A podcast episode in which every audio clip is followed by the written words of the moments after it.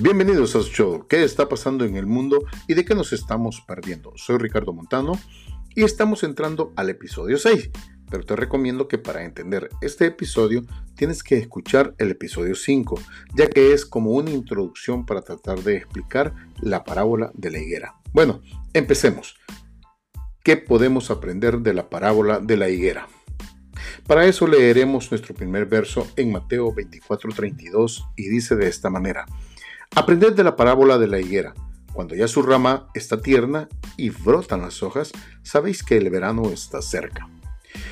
Durante miles de años los estudiosos se han preguntado sobre las declaraciones que Jesús hizo durante su predicación en el Monte de los Olivos. El gran debate sobre este pasaje siempre ha sido acerca de si la higuera simboliza la nación de Israel o si Jesús estaba usando esta imagen como algo para indicar la proximidad de su regreso.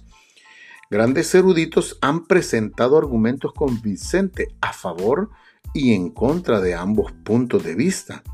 Y aunque sobre esto se ha hablado mucho, hasta la saciedad, pero ¿sabes por qué?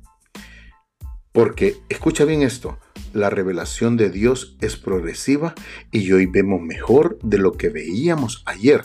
Así que, ¿qué vemos hoy? Para apreciar este versículo es necesario ir tres capítulos atrás. Es posible que solamente haya transcurrido un día entre lo que trata el capítulo 21 y el capítulo 24. Por ejemplo, en Mateo 21, 19 dice, viendo una higuera cerca del camino, Jesús se acercó pero no halló nada en ella, sino hojas solamente, y le dijo, nunca jamás nazca de ti fruto. Y al instante la higuera se secó. En su enseñanza sobre la higuera, compartida con sus discípulos en el Monte de los Olivos, el día siguiente, Jesús dijo que cuando veamos las hojas que se pongan a brotar, sin mencionar las frutas, sabríamos que el verano estaba cerca Veamos cómo Marcos describe el mismo suceso en Marcos 11:13. Viendo a lo lejos una higuera que tenía hojas, fue a ver si tal vez hallaba en ella algo. Pero cuando llegó a ella, nada halló, sino hojas, pues no era tiempo de higos. Entonces Jesús dijo a la higuera, nunca jamás coma nadie fruto de ti. Y lo oyeron sus discípulos. Aquí vemos cómo Marco registra el evento y la mención de nada halló sino hojas. Y note que también destaca el texto siguiente, pues no era tiempo de higos. Es de destacar que este evento precede al, al, sermón en el Monte de los Olivos por un día. Y es algo acerca de lo que sus discípulos estaban al tanto, ya que fueron testigos oculares por lo que no debe haber ninguna duda de que ellos debieron haber relacionado la enseñanza de hoy con el asombroso incidente de ayer.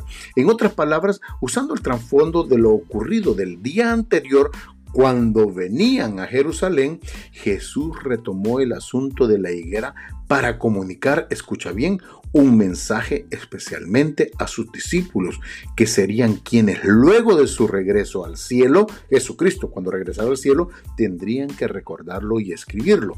En el contexto, la parábola de la higuera se da para que reconozcamos las señales de los eventos al final de los días. Si escuchaste bien, para que reconozcamos los eventos al final de los días. Y, en nuestra opinión, la proximidad de la segunda venida. ¿Cómo? Debido a que la generación que vea o presencie estos eventos también será testigo de lo otro. ¿Cuál otro? La segunda venida de Cristo. Ahora, entiende algo. Eh, lo que estaremos presenciando, los que vean todos estos acontecimientos, también tienen la posibilidad de ver el regreso de nuestro Señor Jesucristo. Soy Ricardo Montano. Seguimos en el siguiente episodio desarrollando la parábola de la higuera.